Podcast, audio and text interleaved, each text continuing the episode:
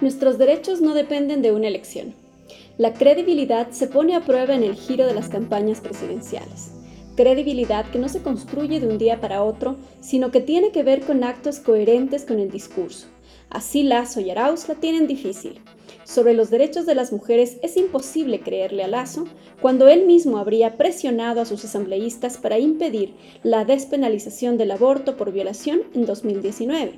O cuando en la primera vuelta afirmó, la chica tiene que arreglarse bonito y cuando esté bien vestida y bonita consigue novio. Hoy, contrario a su discurso, afirma que es cruel que una mujer sea encarcelada, lo que es desmentido por su esposa María de Lourdes Alcíbar cuando en Twitter afirma Lazo defiende la vida. Pero Arauz tampoco gana puntos en este terreno, pues durante una década su gobierno con mayoría en la Asamblea Nacional, comandada por Rivadeneira, hoy una feminista radical, tampoco logró despenalizar el aborto por violación, seguramente porque así era el Rafael, justificando a quien mandó callar a sus compañeras.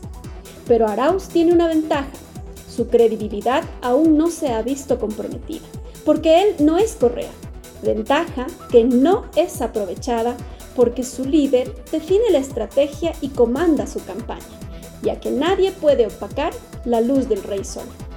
A Arauz le falta ser el mismo y tender puentes con la socialdemocracia, los indígenas, los feminismos, el ecologismo, con la clase media, el empresariado y de poner esa sed de venganza del correísmo que asusta. Le hace falta entender que estamos cansados de la bronca y desprenderse de los sectarios. Su candidatura podría tender los puentes que Lazo no logra.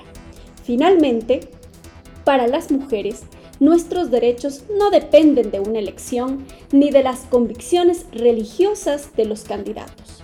Nosotras hemos logrado cada avance en la calle, luchando, organizándonos y disputando espacios en donde le somos incómodas al poder político.